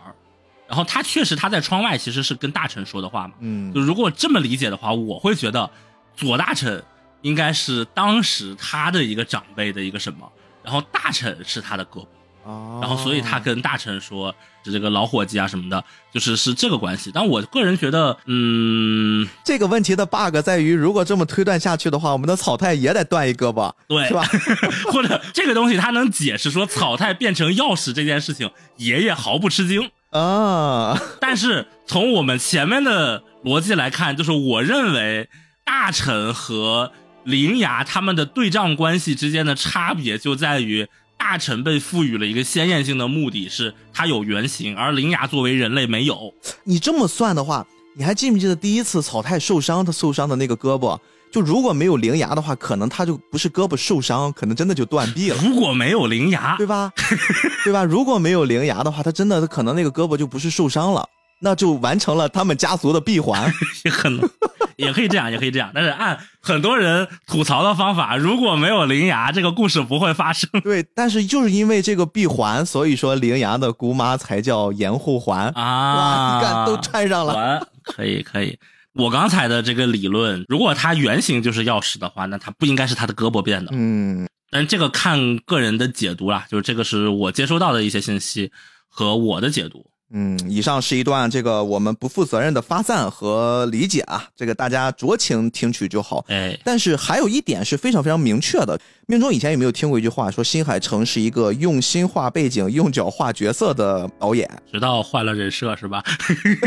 但是你有没有发现，其实这次《铃芽之旅》它里面的角色都非常好看，特别是环怡，然后包括铃芽，包括他这次还人家钦定了一个美男子，嗯，这个美男子确实还是挺帅的，还不是那种很娘的长头发，人家最后块儿还是有有练的，对吧？特别是跟雷牙同框的时候，就那个肌肉的线条还是很好看的。另外，之前也不是没有过，在新海诚过去的作品里面，不是没有过画什么美人，画什么什么美女。你比如说《炎夜之庭》里面那个老师，对吧？那个老师他在里面的设定就是一个非常非常好看的女老师。当时它的官方设定就是这个样子，但是你看了看，好像脚比人好看啊。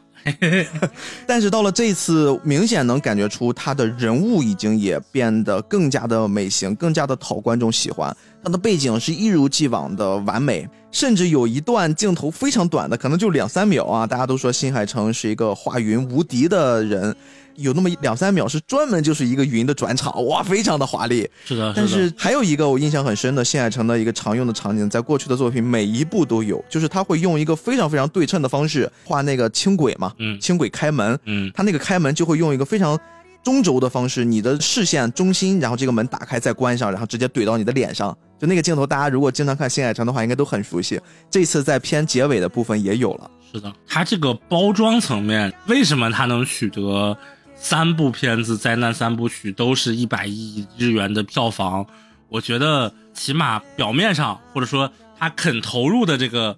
呃资源量也好，什么东西成本也好，都是拉满的。对，人果然还是一个视觉动物呀。是的，行吧，你最后咱们再聊聊这个门吧。其实我嗯我一直都会觉得《铃芽之旅》这次应该也是一个有点子引起来的想法。嗯他可能想做灾难，选择了地震，然后他想，那基于地震，我要做一个什么样的方式去把地震引出来，或者说把这个事件解决？可能他会想的是一扇门，因为这个门，我说实话，过去我三年前，应该是三年前刚出那个《信条》的时候，啊我当时拍了一个小短片儿。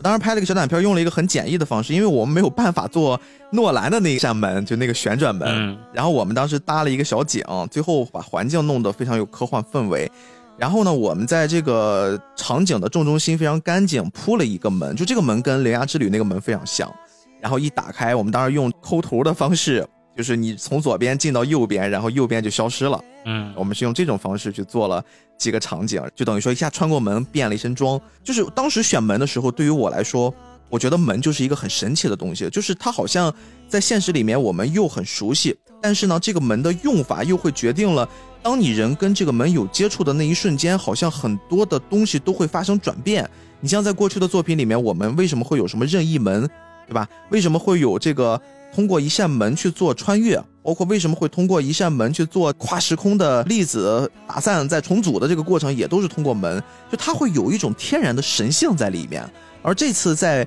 我们看到的灵牙之旅的这些门，它好像变成了一个更加隐晦的一种描述方式，就是我直接用门隔绝了两个世界，并且把灾难挡在门外。这个好像更还原于我们儒家文化的对于门本身的一种理解，就是门是隔绝两个空间的一个通道。从这个角度上讲，我觉得门反而是一种权力的象征，它是隔绝，但是门也是连通。但是谁能开门关门，那是由权力决定的。啊，你会这么想这个事儿，这也有点一体两面了，延续你今天的这个思考逻辑。是的，但实际上，真的，如果我们讨论门的话，我觉得这部作品里的门，它还是一个通向灵界，它更多的起的还是一个连通的作用。对，尤其是在灵牙最后，它要回到所谓的尝试去完成前面说的那个闭环的时候，这个门它是连通的门嘛。嗯，而且比起这个门，一会儿我会聊一个其他地方的门，但是先说一下电影里的这个门啊。电影里的这个门给我印象最深的其实是拧钥匙的那个过程。啊，就是读完了咒语，然后开始有一个很华丽的带着符文，对 对。然后扭转一下。呃，而且你会发现这一部电影里几乎所有的拧钥匙全都是顺时针拧的，嗯，对对，只有两次是逆时针，一次是在这个电影最开头，就是灵牙出门的时候，嗯。他们家的那个门是那个逆时针锁的，他是先逆时针锁了门，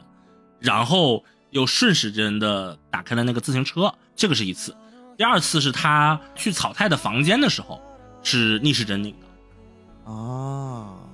所以在我看来啊，这个东西，因为它每一次拧都是给的特写嘛，对，这个东西我觉得传达的意味还是很重的。而且如果你把它连起来看的话，就是你想啊，他在他自己家里那个逆时针拧是锁门，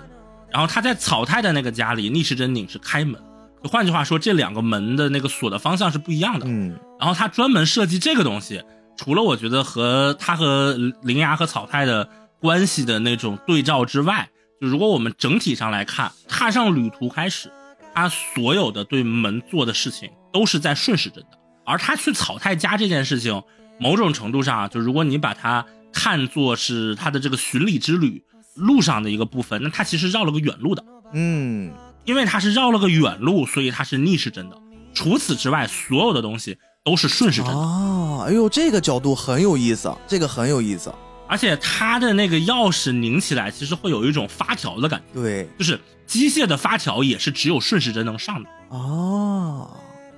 然后，如果我们再从拆字的角度去理解，什么叫顺时针，就是顺着时间的方向，等于是在做前进。对，所以我写的那篇随笔，我最后的标题叫“回到停滞的原点，顺着时针转动发条”。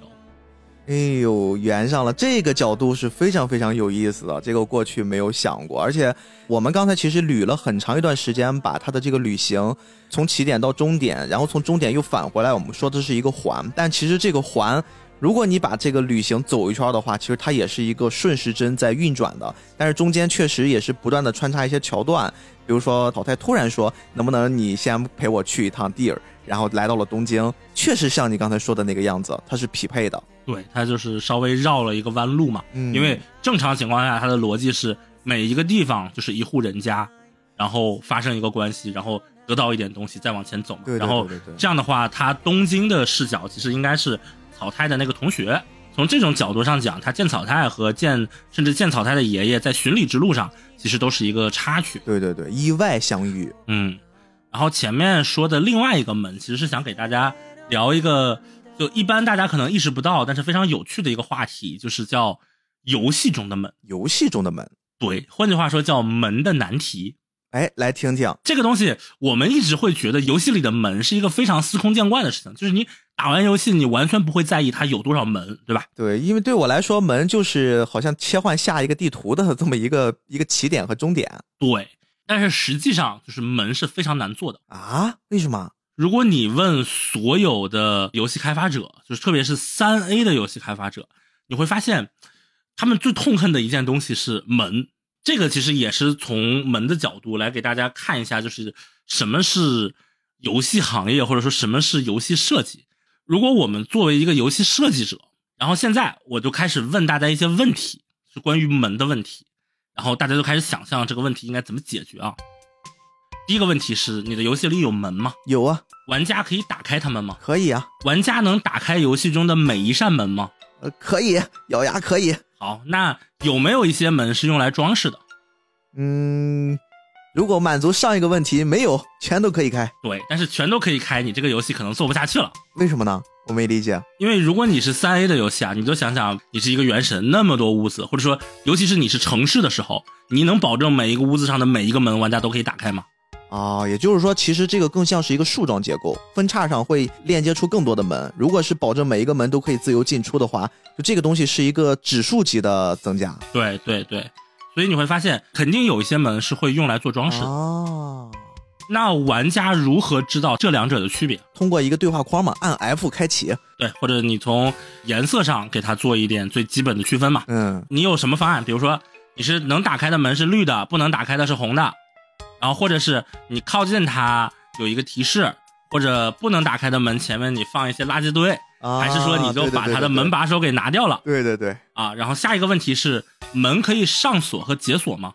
可以啊。好，那你怎么告诉玩家一扇门是能打开的上锁的门，而不是一个打不开的门？获得道具，好，那玩家如何知道怎么解锁一扇门？他们需要钥匙吗？就是需要黑掉某个控制台来打开吗？还是要解一个谜？还是要等到剧情到一段时间？哦，这个就会牵扯出新的操作流程上的设计了。对，然后后面的我就快速的说啊，有没有一些门可以打开，但是玩家永远没有办法进入其中？就是隐藏设定，敌人从哪里来？他们会从门里跑出来吗？这些门跑出来之后会被锁上吗？嘿，有意思了，这个开始想象不到了。玩家如何打开一扇门？是他们走到门前的时候，门就侧着划开的吗？还是摆动着打开的？玩家是要按一个按钮吗？如果摆动着打开着，它是要向玩家的朝向摆动，推开还是拉开呢？这个门如果它只能是单向的，就是我从这一项只能是推，那一项就是只能是拉，那我拉开的时候，这个门会不会碰撞到玩家的模型？然后玩家是否会被撞飞呢？如果是推开的，它推到一定角度的时候，玩家那个碰撞体会不会卡住，然后导致他没有办法通过呢？如果有两个玩家，是否是两个玩家都通过之后，这个门它才会锁上，还是怎么？然后如果这个关卡非常大，所有的场景不能同时存在，那一个玩家在前面，一个玩家在后面，中间的这个门会怎么样？嗯，门的尺寸是多少？门的尺寸必须大到足够让一个玩家去通过吗？然后，如果玩家一站在门的那一侧，玩家二在另外一侧，是否玩家一会挡到门，让玩家二打不开门呢？哦呦，这个还真的是啊，这个以前没想到，而且包括玩家的一些设定，比如说兽人跟人类跟矮人，对吧？同样一扇门可能就不行了。对比人还大一些的这种 BOSS，就是迷你 BOSS、小 BOSS，它是否需要通过门？你能让多少人同时通过门，但是不会被卡住？这么多，这么复杂呀？包括其实还有很多问题啊，比如说，如果你给敌人做一个 AI，这个 AI 寻路的时候，它是根据那个地形来去做那个自动寻路的，它其实是不会识别门的。或者如果我拿一个东西挡在了门口，这个门还能打开吗？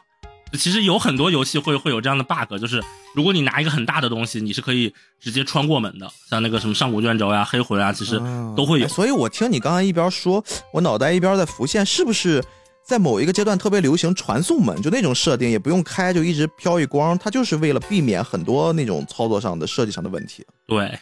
包括其实你现在在游戏里你会发现很多门是双向的。啊就你从两个方向都可以推，这样推开之后就不会挡到你的模型。就是它可能推开的一刹那，门就没有碰撞了，就等于它就变成了一个空间，它只是给你播放了一个骗你的动画 我。突然开始期待《铃芽之旅》如果游戏化之后他们会怎么做了，因为这个门一定必不可少。如果你去查，会发现很多三 A 游戏的开发者对于门是深恶痛绝的。举几个例子啊，就是之前新怪谈的那个游戏嗯控制、那个 Control，还有包括呃，就是我们说的那个美墨二。嗯最后生还者二或者一个另外一个游戏《南方公园》，这三个人他的主策都发表过同样的言论，他们在开发门上花费的时间是最多的，调教耗时最长的。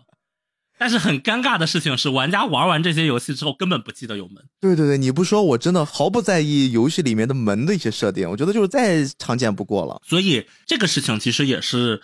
我最近的一个感觉，就是我们会把我们很多非常习以为常的事情，如果我们把它拿出来，你会发现会有一个不一样的观感。前段时间那个《瞬息全宇宙》，它不是获得了那个奥斯卡吗？嗯，然后它的官方的中文名其实叫《天马行空》嘛。如果大家看的是中文版的，会发现它在整个片子最后，它打出了四个大字“天马行空”，而且打的是那种小篆还是什么，就是偏偏象形一点的。然后那个字还会有一个那个动态的变化。嗯，就我以前看到“天马行空”这个字的时候，觉得啊，说表达这个啊想象力啊很丰富，对吧？但如果你真的开始去逐字的去想象一个天马，然后它行走在空中，你就会觉得，哎，这个词好像有点意思。圣诞老人嘛，是不是？对，然后包括像我们今天聊的尝试嘛，就如果你把尝试当成一个，就是它可能叫 A 式、B 式、C 式，它可能叫此式，它叫彼式，它叫通式，就它只是一个什么式，你就会觉得就是一个词。但如果你开始拆字拆，这个长是恒长不变的意思。嗯，然后那种静止感一下子就起来了，包括我们前面说的顺时针，顺时针它表示一个方向，就是我们描出的这个方向叫顺时针。但如果我把它拆开，它其实是在顺着时间的方向，对，你就会觉得它有一点不一样。就门其实也是，在现实生活中它可能是一个非常普通，我们不会再想的事情，但是当它被拿了出来，甚至椅子也是被做成了一个动画里你不得不去看的事情，你会觉得。门好像还挺有意思的，还真是。我好像最近我们俩频繁被这个门吸引啊。前段时间我们在聊《流浪地球二》的时候，我们也说那个门是我们俩都特别喜欢的东西。对，还可以贴春联。对，这个门真的好像包含了很多很多。我觉得可能这就是儒家文化圈里面对待这些事情的一些看法。可能当然国外也有门，咱不能说这个门只是在在中国或者说这个亚太地区有的东西。但是你会发现，在当门在艺术创作、艺术表达里面的一些设定的时候，我们这边的一些设计风格会把门放上了一种别的含义，就是它不只是一个一个阻挡、一个开关的功能，它是在开关的功能之上，它更多的是作为一个连接，而这个连接的目的两头其实才是最重要的。是的，无论是我们生活中的，还是最早它起源的神话相关的故事，嗯，还是说回剧情里连接的这个东西，就是这种。连接感，某种程度上也是新海诚他一直想表达的东西嘛。因为从他最开始的那一部，呃，他和他的猫就不说了，我们只说像《星之声》、像《云之彼端》、《秒速五厘米》，其实他都是在描绘距离嘛。对，就是时间和空间上的距离，尺度大小下不同距离对人情感的变化。嗯，你会发现到这一步之后，他这个距离是被门打开的。我们合上的时候，我们距离是无限远。打开的时候，我们的距离为零是相连的。就从这个角度上，我会觉得，就是很多人会说：“哎呀，你的名字是一个最不新海诚的电影，这个三部曲都很不新海诚。”然后又又又有人说，《天气之子》是非常新海诚的，怎么怎么？就我们时常会讨论说，这部片子到底够不够新海诚？好像新海诚成为了一个范式一样的东西。但是我们现在，就起码我能给出的。两个小观点，第一个是《铃芽之旅》这部东西，就是新海诚一直以来他在考虑的那些东西，嗯，只是它有一个变化，包括灾难三部曲一样，也是，就是这个是新海诚对于整个灾难的思考。你想，就如果我们从时间顺序上捋啊，是你的名字是灾难发生前，天气之子是灾难发生时，嗯，然后铃芽之旅是灾难发生后，对，然后它的这个时间轴上的这个时间点是在一步一步更接近我们的现实生活的。因为我们的现实生活其实就是灾难发生后的生活。然后，呃，如果你去考虑他对灾难的认知，你会发现在你的名字里，他强调的是我想改变未来，我想改变灾难。到天气之子里，他是我来选择，我可能是要选择灾难，它的核心落在了选择上。嗯，铃芽之旅的时候，你会发现它是一种接受，就是我要回到灾难发生时正视它，甚至就是这一次电影里。毫不避讳的直接说三幺幺这件事情，因为他前两部电影是很隐晦的提，对他这一部电影是非常直白的提，那所有的访谈都在提，都在提，就差把这个三幺幺大地震拍你脸上了，我是这样的感觉啊。然后这件事情其实我们反过来想一下，因为我们刚才说你要回到灾难发生的那个时刻、那个地方，你要回到原点。但是在现实中，我们是没有办法回到灾难发生的原点的，我们只有在作品里才可以，对吧？在现实中最接近回到灾难发生原点的方式，就是我原原本本的去还原它，去正视它。嗯，从这个角度上来讲，我觉得《铃芽之旅》也是一部比起前两部更回归到灾难原点的作品。就这个东西，如果你叫打破第四面墙，或者叫 meta 的理论的话，你会发现它在作品内和作品外都是自洽的，都是要去回归原点的。刚才你说的是灾难，我在做这期节目的时候，或许是因为我要做菠萝油子，我要跟命中约定好了一起给大家呈现一期关于铃芽之旅的节目，所以说我在准备节目之前，我会查了大量的关于日本那个阶段的地震的纪录片，一些实时的报道，甚至我搜到了在国外的网站上那些曾经经历过这场灾难的人亲手拍的现场，真的是一个非常非常惨烈的东西。有人在诟病新海诚，有人在赞美新海诚，但是我觉得灾难三部曲，特别是这一部《铃芽之旅》放到今天上映的时候，它更像是一种文化符号，或者说它更像是一个记忆的换取器。它告诉我们，随着时间的推移，即便已经过去了这么久，或者即便未来时间继续会往前走，继续会顺着顺时针的方向在转动，但是可能我们的生活会慢慢的产生一些遗忘。我们会忘记那些过去的痛苦，这也是人自我保护机制的一部分。但是有些痛苦可能需要你铭记，比如说通过一些影像的方式，通过一些商业片的方式，通过一些我们营销的手段，让我们记起曾经的那段悲痛的经历。但记起不代表的是我要给你增加痛苦，记起只是为了让我们知道这个世界、这个城市、这个国家曾经发生过这么一件事情。我相信很多人在。《铃芽之旅》上映之前是不知道日本曾经有一场这么毁灭级的、这么灾难级的大事件的。我相信一定有，可能我们通过这期节目《铃芽之旅》以及菠萝油子，有些人开始关注到了。但我觉得这件事对于这个艺术创作本身就已经足够了，就是从这个角度上，新海诚已经做到了，而且我觉得他做得很好。它让许多国外的人也开始去警醒，甚至可能接下来我不确定，但是我觉得未来一定会有更多的人借助这部作品开始去呼吁，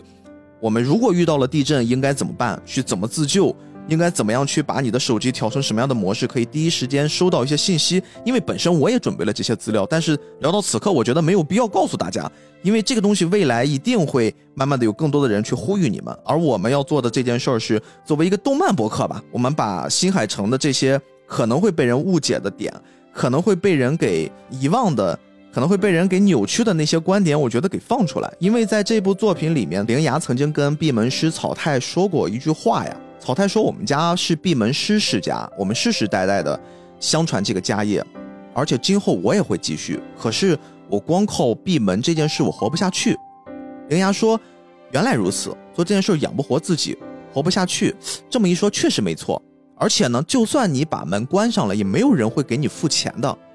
但是铃芽依然忍不住的，他说明明你做的这件事情很重要呀。这个时候，草太非常坦然、非常淡定的说。”重要的事情最好不要被人看到哟。我觉得可能新海诚在用这部作品借助草太之嘴，说出了他创作这个灾难三部曲的目的，